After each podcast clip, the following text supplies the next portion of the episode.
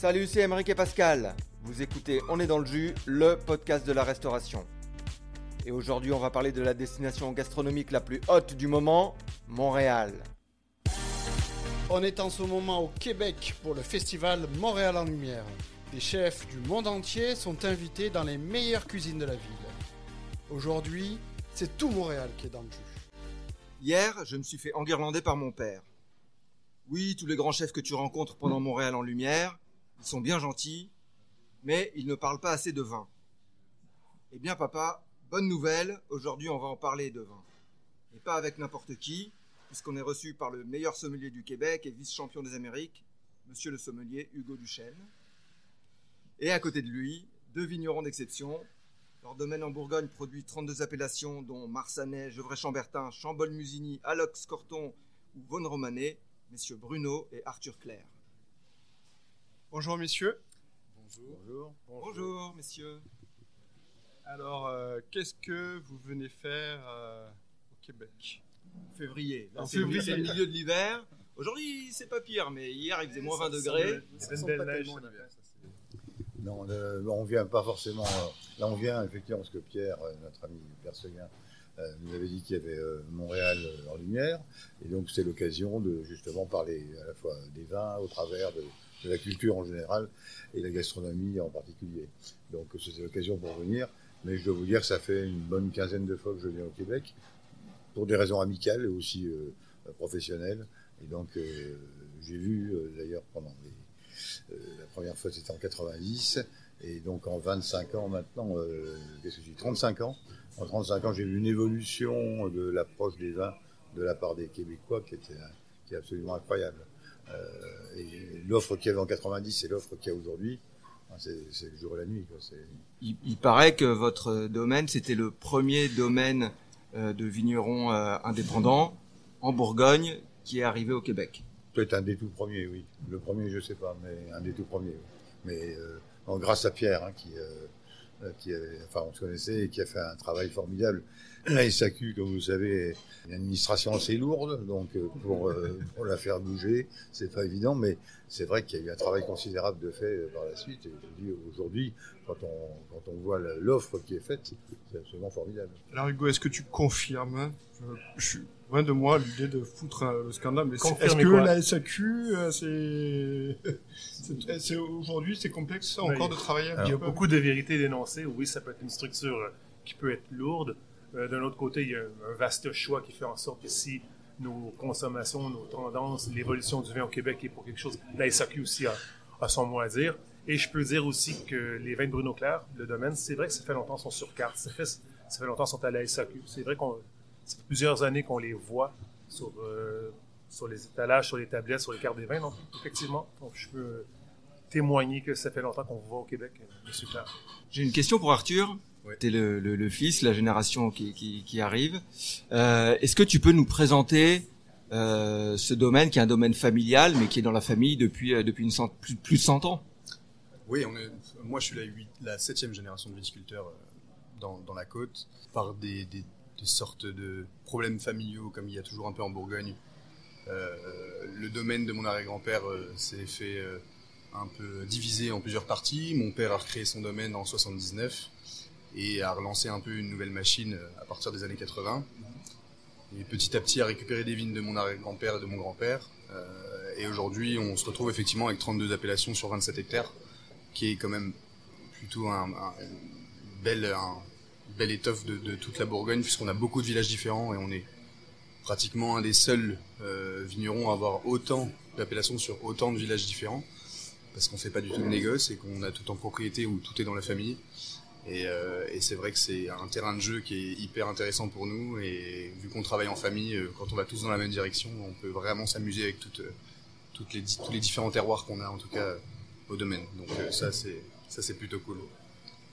Et puis ce qui est, ce qui est, ce qui est super cool aussi, c'est d'avoir des vignerons qui viennent pour Montréal en Lumière, euh, puisque c'est plutôt des, on parle plutôt des grands chefs qui viennent, mais c'est c'est une super initiative. Est-ce que c'est euh, c'est l'idée de qui, euh, Hugo C'est l'idée de qui d'avoir Bon, invité? Je dirais c'est l'idée de Marc-André Jeté, le, chef propriétaire du Hogan et Beaufort et Annette. Puis c'est vrai, on peut dire, souvent Montréal en lumière était un événement qui a mis une lumière sur la gastronomie, sur les chefs.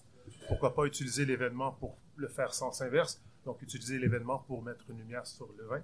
Euh, le Hogan et Beaufort et le Annette sont très orientés vin. Le vin est un, des points de mire euh, principaux de, notre offre en, restauration, en gastronomie. Donc on mise sur des programmes en vin ambitieux, en même temps euh, curieux et extrêmement passionnés. Donc, c'est l'idée de Marc-André de dire on pourrait, et, euh, avec l'importateur, avec, euh, avec Pierre Séguin, de dire on va inviter des vignerons et puis ce sera le vin qui mettra la gastronomie à l'honneur. Qu'est-ce qu'on mange? Et qu'est-ce qu'on boit? On aura un, très, très beau menu pour, pour ce soir. On mangera euh, plusieurs plats, que ce, soit des amuse-bouches de, de, pétanque ou encore des, des pâtes, des ravioles farcis aux trompettes des morts ou encore du veau. On aura une belle progression de, plats qui sera marié avec les vins euh, pour ce soir. Comment le menu a été, euh, a été conçu? Est-ce qu'on est parti des vins ou est-ce qu'on est parti des plats? Il euh, faudrait demander à Marc-André, le, chef aussi. J'ai l'impression qu'on qu'on a mis des, je dirais, des, des jalons de goût au vin. On a vu des appellations, on a vu des profils de goût. Et puis, sur les vins, je parle des vins du pinot noir, je, je parle des vins de, euh, des pinots noirs avec un peu plus d'âge, des pinots noirs avec euh, plus de jeunesse. Et puis ensuite, on a vu les produits disponibles. Donc, euh, et puis on a fait un, arrimage, je dirais. On a fait aussi avec le style de cuisine qu'on nous connaît. On a fait des accords, je dirais, sentis. C'est un travail absolument très très difficile à réaliser. L'accord mais vin, on, on, nous demande nous tout le temps à nous vignerons, alors avec ce vin-là, qu'est-ce qu'il faudrait que je mange? En toute honnêteté, 9 fois sur 10, je ne sais pas répondre, j'ai peur de, dire une bêtise. Et c'est pour ça que les restaurateurs ont une responsabilité énorme mhm. euh, en conseillant les vins. Eux, on, fait la cuisine. Et moi, quand je vais au restaurant, c'est que je fais absolument confiance au sommelier. Je ne connais pas le restaurant, je ne connais pas votre cuisine. Alors dites-moi ce qui va avec. C'est pas moi qui vais savoir si vraiment ça marche.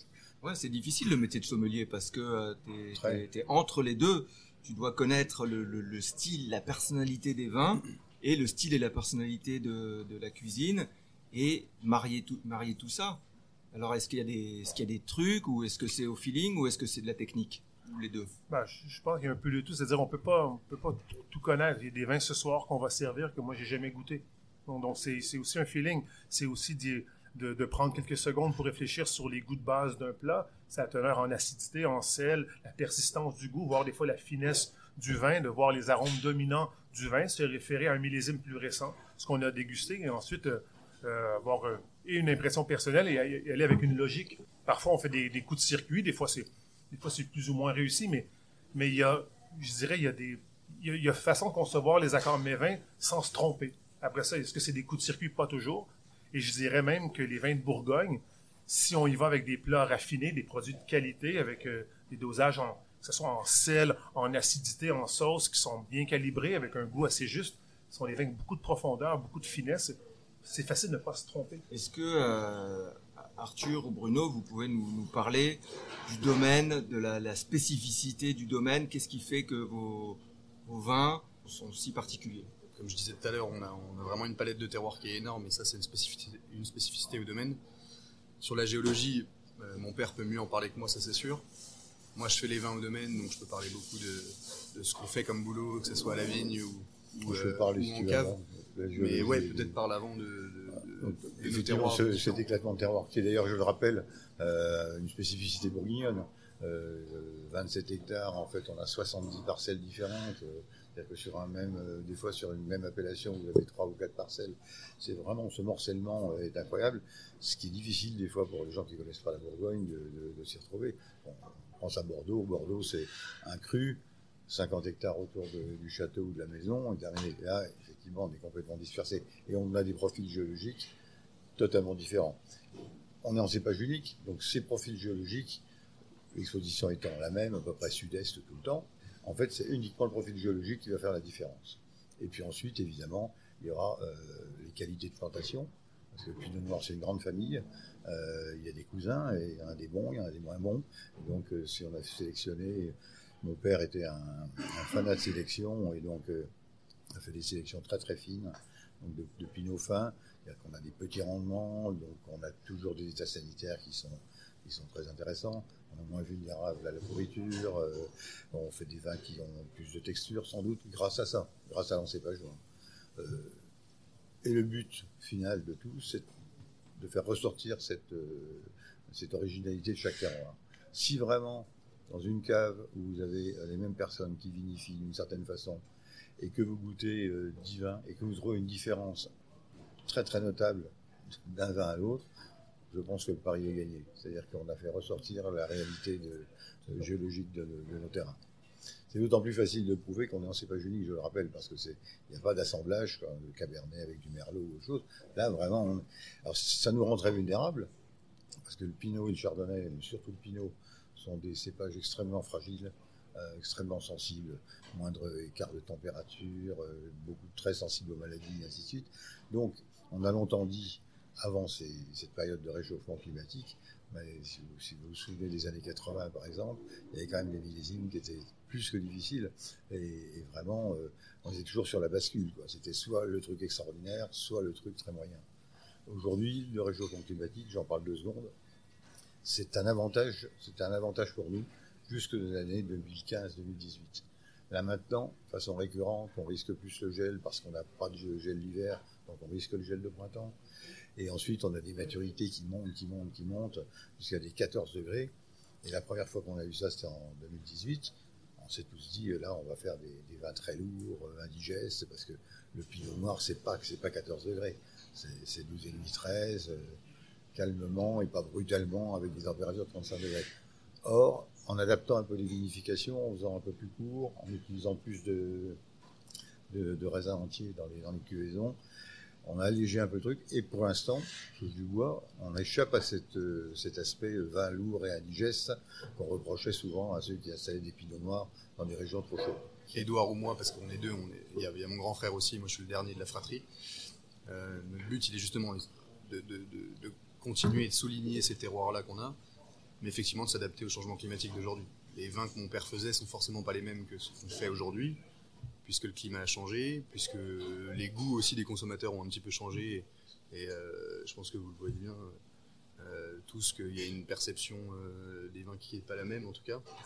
Je pense qu'avant on faisait plus vieillir les vins, Aujourd'hui, les gens sont un peu plus impatients, j'ai l'impression en tout cas, mais moi le premier hein, d'ailleurs, où j'ouvre beaucoup de bouteilles qui sont assez jeunes maintenant. Donc le but, il est quand même d'aller tirer vers euh, le fruit au maximum, vers la complexité, toujours la finesse du pinot noir évidemment. Donc on fait des temps de cuvaison qui sont bien plus courts en fermentation. On utilise de la grappe entière avec les rafles euh, qui nous ramènent effectivement un peu plus de fraîcheur quand elle est bien utilisée en tout cas. Si on va chercher de l'extraction euh, dans les fermentations alors qu'on a de la rafle, on va avoir quelque chose d'encore plus astringent et, plus euh, et, avec encore plus de corps, mais c'est pas ce qu'on veut justement. On veut juste garder la fraîcheur de cette rafle sans avoir un côté vert et, et pas agréable. En fait, c'est vraiment le, le- le climat qui nous oblige à nous remettre en cause quant aux méthodes qu'on avait de. de- Mais ça, c'est intéressant parce que euh, maintenant, à chaque fois qu'on me dit en dégustation ou, euh, qu'il y a une progression des vins au domaine, par exemple, euh, ou des vins en général en Bourgogne, euh, je leur dis, mais re- remettez-vous dans un contexte d'avant, où la Bourgogne n'avait pas forcément le vent en poupe maintenant et n'avait pas les mêmes moyens d'investissement. Euh, donc on ne pouvait pas que se concentrer sur la qualité non plus, il fallait quand même aussi sortir des, vins et sortir des raisins.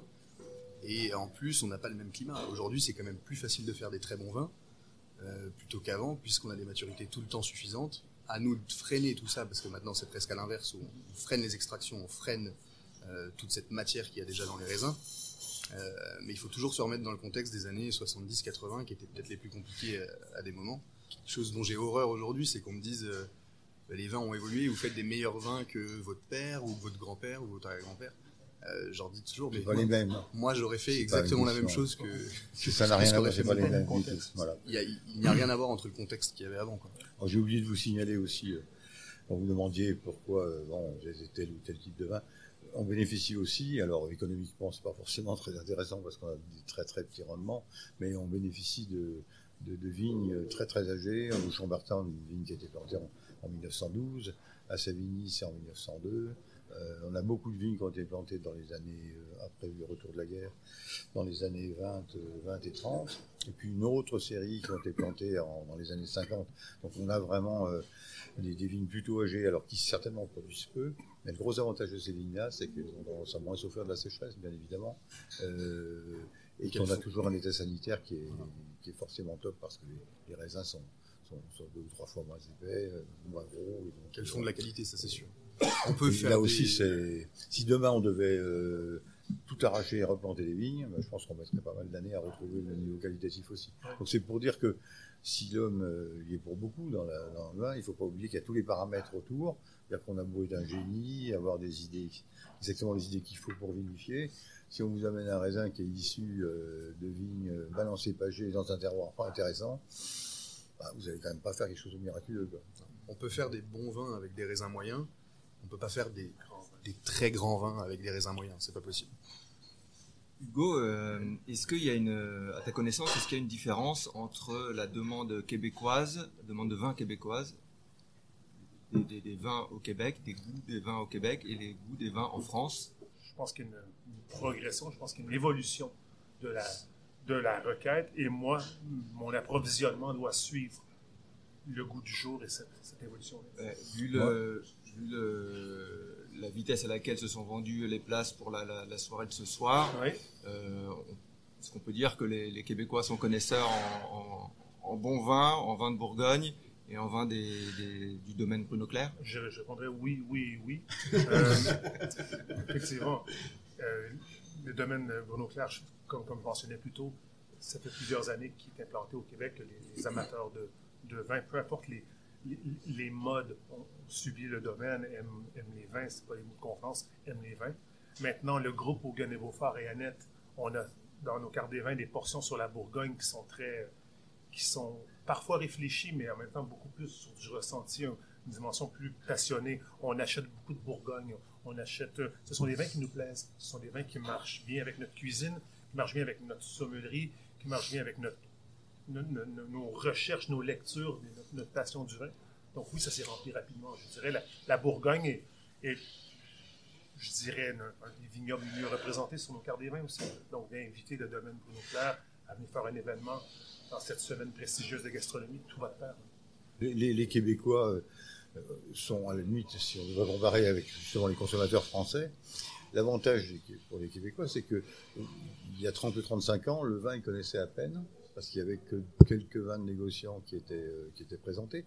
Et en fait, ont l'humilité et, l'envie, la curiosité de découvrir, de connaître. Je vais pas être sympa avec les Français. Les Français, comme vous savez, souvent ont l'impression que parce que ils habitent dans le pays du vin, ils connaissent tout. Euh, moi, je peux vous citer beaucoup de connaissances qui habitent à Dijon, c'est-à-dire à 10 km, de, 10 km des vignes. Et si on faisait un, sondage, je suis sûr qu'il y a encore un tiers qui ne savent même pas qu'il y a du pinot noir dans les vignes. Vous voyez ce que je veux dire? Mais malgré tout, comme ils sont de la région, ils pensent qu'ils connaissent. Ils ont des, idées très arrêtées. Euh, maintenant, j'ai de riche aussi. A en France beaucoup de, grands amateurs et de très bons amateurs, bien évidemment. Mais ce défaut qu'ont souvent les Français, on ne le trouve pas ici. Parce que les gens ils vont plutôt avec un côté humble en disant Moi, j'ai envie de découvrir, j'ai envie qu'on me fasse connaître. Et puis si, si, ça plaît, le truc marche. Je vois que sur un plat, il y a deux Marsanais, euh, un de 2009, un de 2019. Je suppose que c'est pour montrer aux clients la différence d'impression qui va rester euh, dans leur palais. L'intention, l'intention, évidemment, c'est... La question et la réponse. le demander s'y répondre, effectivement. Mais ça va être intéressant, je pense, un côte à côte sur euh, une même appellation, un même même partiel, dix ans plus tard. Euh, comment, comment vous allez aborder ça? Je sais que tu vas avoir un micro, tu vas dire, tiens, euh, tu vas le goûter en même temps que les... Tu vas goûter le plat en même temps, et vous allez parler en même temps de ce, de ce que... des sens qui, qui vont s'éveiller, parce que... Ouais, on n'aime pas forcément trop parler de... Ça, c'est pas trop notre, notre, travail, nous, de, de, parler des arômes du vin, de parler de, des sens qui se dégagent d'un vin. Nous, on préfère accompagner la, personne qui goûte le vin en même temps que nous, mais la, guider plus par euh, comment on a fait, comment était le millésime, comment euh, on a vu l'approche des 2009 ou des 2019 sur les grasses têtes. Euh, Ça va être plus une, raconter l'histoire des deux millésimes. Ouais. En fait. Plus, Et après, bon, dire euh, dans celui-là, vous retrouvez plus effectivement bah, goût évolué forcément dans le 2009. Mais en dehors de ça, après, c'est vrai que moi j'ai du mal l'appréciation et le décortiquer tous les parfums. Et plus un vin est âgé, plus c'est difficile encore. Quand un vin est très jeune, bon, sur des rouges, des fruits rouges, on les trouve toujours. Enfin, si on les trouve pas, c'est embêtant, mais normalement ils sont là. Et voilà. Donc, euh, en fait, c'est plus euh, des gens comme Pierre, qui, des gens comme vous, qui, qui est plus capable, je pense, de, bien euh, compartimenter les différents parfums qu'on peut trouver, les différents trucs. Moi, je peux expliquer. voilà, votre 2009, par exemple, je, enfin, je connais un petit peu, donc je veux dire, effectivement, c'est, bon, ça a gardé une bonne longueur, c'est resté relativement jeune, alors que c'est maintenant, c'est jamais qu'un Marsanais, et il a maintenant 14 ans, 15 ans. Euh, il y a toujours eu des tanins très fondus, euh, très fins. 19, de la même façon, on va retrouver ce type de tanin avec plus de chair, plus de... Et ça, ça viendra de la récolte. 2009 c'était une année plutôt abondante, où on a fait des vins un peu moins structurés que sur des 19. On avait une année sécheresse, euh, eau très épaisse, euh, on en revient toujours au même truc. Hein. Les 2009 n'ont pas été vinifiés de la même façon que les 19, parce que euh, les 19 étaient des vins hyper concentrés. Il y a deux générations aussi euh, en même temps, puisque les 2019, c'est la nouvelle génération qui l'a faite. Les 2009, c'était encore le père à ce moment-là. Mais c'est vrai que la dégustation, c'est toujours très subjectif. Quoi. il y a des traits, hein, tu ne peux pas échapper au, il y a, mais, à oui, la mais trame. La trame du vin, elle est là. Donc, les personnes comme Hugo sont bien plus à même de, de parler de ça que nous, ça c'est clair. Euh, si c'est vrai, vous, euh, vous arrivez toujours les sommeliers à être sur des consensus un plus plus, choses plus précises que nous. Plus, ouais, plus précis. Nous, on reste assez obsédés par euh, la maturité, euh, le fond, euh, la longueur, les choses comme ça. La technique. Assez basiques. Ouais, aussi. oui, ouais, c'est ça. puis, on, on reste très cartésien on est, là-dessus. on quoi, est c'est perturbé c'est ça, et- parce qu'on on connaît l'histoire. Donc des, des fois on s'abuse d'ailleurs parce que quelquefois on annonce, on voit un millésime arriver, on dit ah là là on tient le truc, puis en fait c'est la déception au cours de l'élevage. Et à l'inverse, des, des petits, des petits canards, on dit bah, ça ça ira pas loin. Par exemple les 2000, c'était une année on a dit ça. En 5 ans c'est foutu, aujourd'hui c'est pas magnifique. Voilà, et vous avez aussi un autre avantage sur nous, c'est qu'en fait nous, on, enfin surtout la, la jeune génération encore plus que moi, ils sortent beaucoup, ils dégustent beaucoup de vins, mais plus dans la région. Il y a des sorties dans d'autres régions, euh, on connaît pas mal d'Alsaciens, euh, quelques Bordelais, et ainsi de suite, mais on n'a jamais euh, l'occasion de goûter autant de vins que vous, vous goûtez. Et donc vous avez, euh, je dirais, euh, plus d'ouverture d'esprit là-dessus. Nous, on est un petit peu, on, on s'en défend, puis on essaye de pas trop l'être, mais on est forcément un petit peu coincé dans nos, dans nos, si on peut dire, quelques certitudes, euh, ou tout du moins, qu'est-ce qu'on veut avoir dans tel vin. Donc, on est habitué à un type de, de, de vin qu'on aime bien, et en sortir, c'est déjà plus difficile. chose qui est très on se fait violence, mais on y arrive. Mais euh, c'est pas, c'est pas un geste naturel. Chose qui est très compliquée pour un vigneron aussi, c'est d'encenser ses vins toujours. Donc de parler de. De toute façon, on reste toujours en retrait. Là. Et on reste toujours en retrait. J'en connais qui se gênent pas. Ok. Ouais, non, ça, ça, j'aime pas trop. J'en connais aussi, mais très peu, c'est vrai. Mais, euh, mais, mais la plupart du temps, ouais, on essaye de. Enfin, on, on parle effectivement plus de technique, quoi. Ça, Alors, sûr. on parle d'encenser des vins. Euh, je regarde en bas de la liste. Je vois Gevrey Chambertin premier cru Petite Chapelle 2017. Est-ce que, euh, est-ce que Hugo, tu l'as goûté celui-ci? Non, j'ai pas goûté. Arthur, tu peux nous en parler? Ouais, alors euh, des 17, j'en ouvre pas mal en ce moment, donc ouais, je- parce que je me fais très très plaisir avec ce millésime là, qui est un millésime euh, hyper facile, euh, très goulayant, très gourmand. euh. Ça a toujours été, ça a été un millésime qui a été mis un peu à part. euh, après 2015, il y a eu 2015 qui était un énorme millésime. 2018, on a parlé de 2018 comme un très grand millésime aussi. 19 qui est arrivé avec plus de finesse. Et le 17 avait été un peu oublié là-dedans. Euh, Sauf pour le fruit. Tout mais ça a été toujours mis plus en dessous quand même.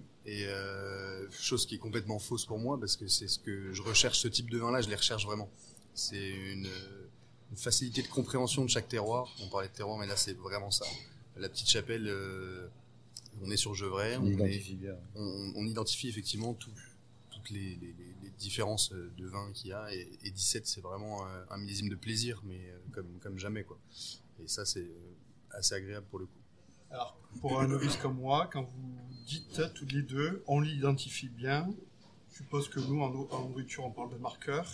C'est quoi donc euh, qui permet d'identifier que on est vraiment dans, le- dans cette catégorie chapelle, c'est des tanins soyeux, toujours. C'est euh, c'est des arômes très très intéressants. euh, et c'est souvent. une- Enfin, il y a, y a un fond de, de, de palais, un fond de bouche qui est, qui est à peu près constant, qu'on retrouve facilement.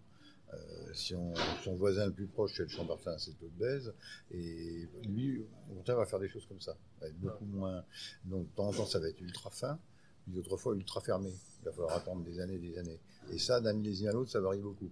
La petite chapelle, très peu. On retrouve le truc. C'est-à-dire que quand euh, Arthur dit, bah oui, le 17, on l'identifie très bien, mais le même petite chapelle, on va le retrouver facilement aussi. Euh, dans, Ouais, suivant. C'est- Non, mais c'est très généreux, la petite chapelle, toujours. C'est vraiment. euh, c'est un cru de Gevrey. Ça reste un Gevrey, donc un Gevrey, c'est quand même. Il y a quand même pas mal de matière, il y a pas mal de corps, il y a toujours euh, une charge tannique qui est toujours assez importante. Mais ça reste dans des terroirs assez fins de Gevrey, pour le coup. Euh, nous, c'est une toute petite production, la petite chapelle, parce qu'on fait jamais plus de 5 pièces, donc 5, fûts euh, bourguignons. En Bourgogne, c'est une pièce bourguignonne, c'est On 228 s'en met litres. en bouteille, ça fait 270. On a 200, Ok. entre 270 et 200 280 bouteilles euh, par Non, fût. Mais on a, Et- il y a beaucoup de cuvées comme ça. Donc, ouais, nous, c'est toujours des petites productions, mais là, ça en fait, ça c'est fait partie effectivement d'une, euh, intéressant. d'une des plus petites productions, ouais. Alors, pour en revenir à ce, comme disait Arthur euh, pour les 17, à c'est un millésime qui a été un peu mis de côté, dire, on va mettre en, euh, en garde des consommateurs en disant ne croyez pas qu'un grand vin, c'est toujours le vin qui va se garder euh, pendant 30 ou 40 ans. On peut se faire incroyablement plaisir avec des vins comme ça, et il en faut. Parce que des vins qui vieillissent pendant 20 ou 30 ans, je prends l'exemple de 2005 par exemple, qui est des vins qui sont très très longs à se faire, la personne n'a encore trouvé tellement de plaisir dans les 2005, ça commence seulement à arriver. Donc si on n'a que des vins comme ça en cave, je vois pas ce qu'on peut faire. Donc euh, c'est mais souvent les gens disent ah non, on nous a annoncé le millésime comme étant euh, un petit peu en retrait par rapport à l'autre. Mais n'oubliez jamais que ouvrir une bouteille, c'est avant tout, si possible, d'avoir la certitude de se faire plaisir au moment où on l'ouvre et pas euh, en hypothéquant les trucs. Alors je peux en revenir à la restauration. Chez nous en France, y a des, sommeliers qui sont absolument qui poussent au grand millésime. Mais euh, moi, je réponds toujours, si vous me dites qu'il va être très bon dans 10 ans, ça m'intéresse pas. Je suis au restaurant, je mange, c'est ce soir que ça se passe. Alors moi, donnez-moi un millésime peut-être plus petit, mais au moins avec lequel j'aurai du plaisir. Arthur, est-ce que euh, quand on est le, le septième représentant de la, la génération d'un domaine, on a une certaine pression à reprendre le domaine et, euh, Ou est-ce que c'était quelque chose de naturel Ou tu as réfléchi euh, Comment ça s'est passé, ton, ton implication dans, dans, dans la succession en cours ou, euh, Ouais, c'est une bonne question, c'est sûr. On est, on est trois à être. euh, donc il y a ma sœur et mon frère avec moi aussi. On a tous eu des parcours très différents. Euh, moi, j'ai su assez tôt que je voulais reprendre le domaine parce que euh, j'ai fait des études dans l'agricole et je me suis respécialisé en viticulture après et en œnologie surtout. C'est vrai que j'ai toujours eu dans un coin de ma tête le fait que je voulais reprendre le domaine et, et prendre la suite de mon père. Les parents nous ont toujours poussé à faire autre chose, à voir autre chose justement pour essayer de se décider pour savoir si vraiment c'était ce qu'on ce rien voulait forcé. faire ou pas. Bah, vous nous forciez à faire l'inverse, quoi. Euh, vous nous forciez à aller voir et faire les études les plus générales possibles pour avoir un, un champ bien plus large de- de- d'idées de, ce que vous pouvez faire ou pas. Moi, pour le coup, ça a été assez naturel. Euh, et euh, oui, il y a forcément une pression euh, parce qu'il y a une qualité de vin, euh, il y a une notoriété qui a été faite par mon père ou, ou par euh, les générations d'avant aussi, qu'il faut effectivement garder, qu'il faut euh, voilà, faut, faut pas euh, En fait mieux. faut pas faillir à la, à la, à la réputation qu'on avait. Tu n'as pas le choix de faire des bons vins. Il n'y a pas le choix du tout, ça c'est sûr. Non, mais il n'y a pas Euh, d'intérêt non plus à travailler pour en faire des mauvais.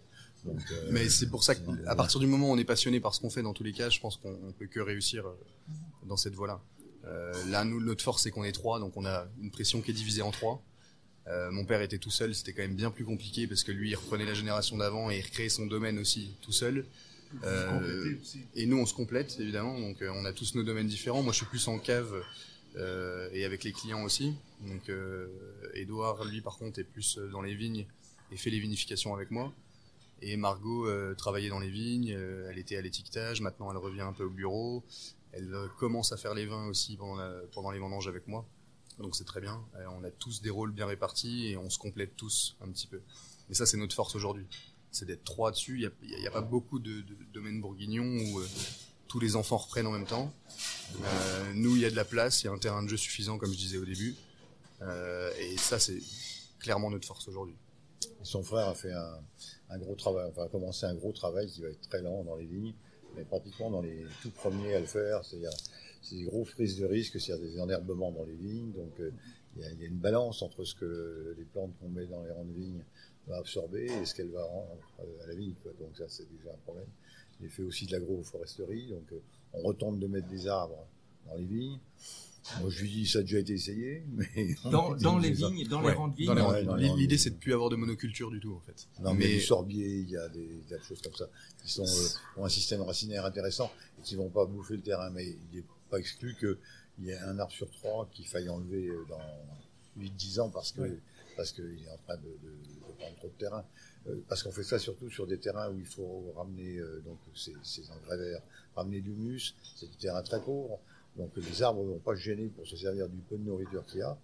Et il restera pas grand-chose pour les jeunes vignes qui sont mises en place. Oui, il faut vraiment ramener de la biodiversité. Enfin bon, c'est très essais, important quand même. Un, un travail qui est. Et puis sinon aussi le passage en bio qui s'est fait euh, il y a 4-5 ans total. Mais avec le parcellaire qu'on avait, on a, on a mis pratiquement 5 ans pour passer de complètement en bio. quoi. Vous êtes complètement bio maintenant, Ouais. depuis Ouais. 5 ans Depuis 19. Depuis 2019, ouais. Mais on a mis, on a mis 5 ans pour arriver à, arriver à 19. Ouais. Parce que on 14. pouvait pas faire d'un seul coup. C'était. Et le but des, des, des arbres, je reviens là-dessus, il est vraiment de ramener de la biodiversité partout. C'est de ramener des chauves-souris, ramener des oiseaux, ramener des insectes qu'on n'avait plus dans les vignes. Euh, Claude et Lydia Bourguignon, qui sont euh, euh, des gens très importants pour la Bourgogne, ont qualifié de plusieurs sols en Bourgogne de sols morts. Et c'est très important de revenir là-dessus. Il y en a encore, parce qu'il y a encore des gens qui utilisent des, euh, des insecticides, euh, qui euh, griffent le sol tout le temps et des- désherbants effectivement qui ont vraiment tué le sol pour le coup. Euh, On voyait plus de vers de terre en Bourgogne euh, dans le sol des fois. Et mon père a, pas a jamais utilisé de désherbant dans les vignes, donc chose qui était déjà très bien. Nous on avait déjà un terrain favorable là-dessus. Mais voilà, le but il est vraiment de ramener toute cette vie là dans les vignes et de- d'essayer de pérenniser au maximum nos vignes. c'est une tentative. S'il faut faire marche arrière, on le fera, mais au moins il faut tenter des trucs parce qu'on ne peut pas rester les bras ballants devant les, devant les problèmes climatiques qui arrivent. Là. Ils sont vraiment, euh, Si vous voulez, ce qui, ce qui est inquiétant, ce, ce réchauffement climatique, euh, c'est que euh, il y a eu deux écoles dans les années de 80, fin des années 90, une qui disait réchauffement inéluctable, en 2050 euh, on sera à tel point, et une autre qui disait non, non, ça ne se passera pas comme ça. Pendant 20-25 ans, ça va monter comme ça, et après c'est exponentiel. Et je crains que la deuxième école ait raison. Parce que là, on- depuis 2015, on le sent bien, ça se resserre. quoi. Nous c'est concret. Pour le coup c'est très très concret quoi. On le multiplié voit. par deux, par trois, que ce soit les cyclones, les tempêtes, les machins, les trucs, les sécheresses. euh, nous, en sud de la France, on a, on a un département qui a reçu moins de, de, d'eau que dans l'Atlas au, au Maroc. Hein. C'est, quand même dément, quoi. Pas nous en Bourgogne, hein, dans le sud. Ah ouais, dans le sud. on. Il y a encore des gens qui sont sceptiques. Ouais, ça, bon, Ouais, ça, la connerie humaine. Il y, en a, il y en a un qui va être élu dans pas longtemps, là. Ah, un seul, à mon avis, il aura plus que. non, Euh, mais celui- celui-là, il est gros. c'est vrai. Euh, Un Ça, il nous inquiète beaucoup. en nous Ah, inquiète beaucoup. ah, des vignerons comme vous qui venez euh, au Québec ou même euh, en France, euh, vous allez euh, manger au restaurant, vous buvez quoi comme ça Ah bah là, On préfère- retourne toujours à. Ouais, mais euh, oui, mais euh, moi, je d'abord en rang blanc, je je vais souvent sur du Sancerre parce que je connais, je connais pas forcément le gars, euh, donc euh, je sais que là, j'aurais pas trop de, pas trop de problèmes. Sinon, Non, on prend des Alsaces beaucoup aussi. Alsace aussi. et- C'est vrai que euh, on n'a jamais, été- tu nous as jamais trop éduqué à prendre des vins du Nouveau Monde, ça c'est vrai. Euh, Non, mais non, nous on en, on en Mais boit un petit que peu, je mais, je connais déjà pas tous les vins français, donc. mais on se laisse guider beaucoup quand même par le sommelier hein, aussi. Mais la je demande souvent hein, euh, Ouais. au sommelier, moi, je dis qu'est-ce que vous conseillez là? Bon, s'il me propose un, un Malbec, par exemple, c'est un cépage, moi j'ai eu beaucoup de difficultés avec ce cépage-là, je lui dis non, non, vous me conseiller, je le prends pas. Et ça, c'est un choix personnel. Mais sinon, je me laisse assez guider. quoi. Et sinon, Côte du Rhône, euh, j'aime beaucoup, moi, Gros Hermitage, euh, donc ça, voilà, ça me change. Hugo, ton, ton style de vin personnel que tu prends pour te faire plaisir, c'est quoi? Il y en a beaucoup. Je quand je réponds, pour vrai, je- je- quand je réponds à ça, euh, on parle de vin de Bourgogne, de, de Pinot Noir, c'est sûr que c'est une région, c'est ça. C'est un style de vin dans le vieillissement, dans, dans la jeunesse. J'aime beaucoup le vin de Bourgogne, en blanc comme en rouge. Mais je, je suis un sommelier, je déguste beaucoup de vin à chaque semaine. Euh, on fait des dégustations, des formations. J'essaie d'être très ouvert d'esprit, que j'aime ou j'aime moins. Mais euh, je dirais les vins du Piémont en Italie, les, Ah ouais, les vins de l'Exino Mavro à Naoussa, que ce soit des, des- des- des belles syrahs euh, escarpées euh, dans le nord de la vallée du Rhône, euh, J'aime vraiment beaucoup les Nerello Mascalese de Sicile. Il y a tellement de vin, il y a tellement de, de richesse, de, de, de goût à apprendre, de corrélation à faire. Je sais pas, j'ai des vins que j'aime personnellement, mais c'est d'aucun intérêt au sens où j'aime bien plus découvrir que confirmer mes goûts. Puis ça dépend des moments aussi. Moi, j'ai- tellement de moments différents que j'ai envie d'un vin à chaque moment. euh, de, de, avec, ça dépend de- des gens avec qui je suis, ça dépend de, de- de- dans quel endroit je suis. Ça quelle dépend de vitesse qu'est-ce que je vais manger aussi, effectivement. Mais Est-ce que pour Noël, euh, Arthur et Bruno, vous vous chicanez, comme on dit au Québec, euh, pour savoir quelle, bo- quelle, quelle bouteille on ouvre? Alors Noël, ouais, mais ça reste très classique toujours. C'est pas le repas qui, Ouais. qui est le plus Ouais. euh, funky, je dirais, dans, dans ce qu'on boit. Quoi. Alors, ouais, Euh, Ça reste traditionnel. Ça reste On traditionnel. On des prend un sauterne à la fin, on prend souvent des vieux vins au milieu et on prend des, des jeunes de chez nous la plupart du temps au début. Parce que moi, j'ai eu, mon époque sauterne. J'adorais les sauternes, les Grenoble d'Alsace, tout ça, j'adorais ça. Et je sais pas si c'est l'âge, mais ça me fatigue maintenant. J'en, bois beaucoup moins, quoi. Alors, Alors que moi j'en bois beaucoup ouais, plus, mais ah ouais, oui. c'est vrai. Ouais, ouais. j'ai- Ouais, je bois beaucoup de Sudiro, de, de, des Ikem quand je peux aussi, mais pas mal de sauternes, des vieux sauternes enfin, aussi maintenant. piquer Je pique un peu la cave en ce moment, mais il faut les boire parce que sinon elles vont se perdre aussi. Bon, les sauternes, pas trop parce que ça, se garde longtemps. Mais, Ouais. mais les, Pi- le Piémont, c'est vrai que j'adore aussi, par exemple. Ah je suis allé dans le Piémont en novembre encore pour aller faire des visites parce que parce que c'est une région que j'adore, que c'est des vins que en j'adore, qui ont la même la- approche que la Bourgogne aussi. Ils ont toujours été très rigoureux, hein, et ça se paye. Euh, Il y a d'autres quoi en Italie, je ne peux pas imaginer ne puissent pas faire, euh, pas du tout la même chose, mais des choses extraordinaires. Mais c'est un manque de rigueur dans le, dans le découpage des, des trucs, les obligations de d'encépagement et tout ça. Donc, le boulot qui a été fait en France depuis X temps, et je pense que s'ils avaient ça, ce serait extra. Non, mais c'est faux parce que ça l'est de plus en plus. Non, non. euh, Ah, euh, je Pas, pense pas- que pas dans, les- pas dans le centre, pas dans, pas dans le sud. Dans le sud, en Calabre, c'est Ouais. c'est zéro. Alors qu'il y a sûrement des possibilités incroyables. Euh, Un pays aussi, qui- et moi je connais très très mal, vous sans doute mieux, c'est l'Espagne, je connais très mal. Euh, et je pense que là, il y a des possibilités qui ne sont pas exploitées. En C'est Espagne. ouais. C'est un peu le bazar. On... J'arrive pas à me repérer. euh, je... Voilà. C'est dommage. C'est qu'une question euh, d'organisation, alors pour le coup, presque administrative. et d'intérêt de ta part aussi. Ça fait longtemps que t'es pas allé découvrir des vins espagnols non plus. Bah, non, mais chaque fois qu'on m'en a proposé, je, je comprends pas bien. puis je sais pas, enfin, voilà. Ouais, oui. Merci beaucoup, messieurs. Euh, Bienvenue au. Québec. Bon courage pour cette euh, belle dégustation qui s'annonce. Merci de nous avoir écoutés. On se retrouve bientôt. Restez dans le jus. Ciao.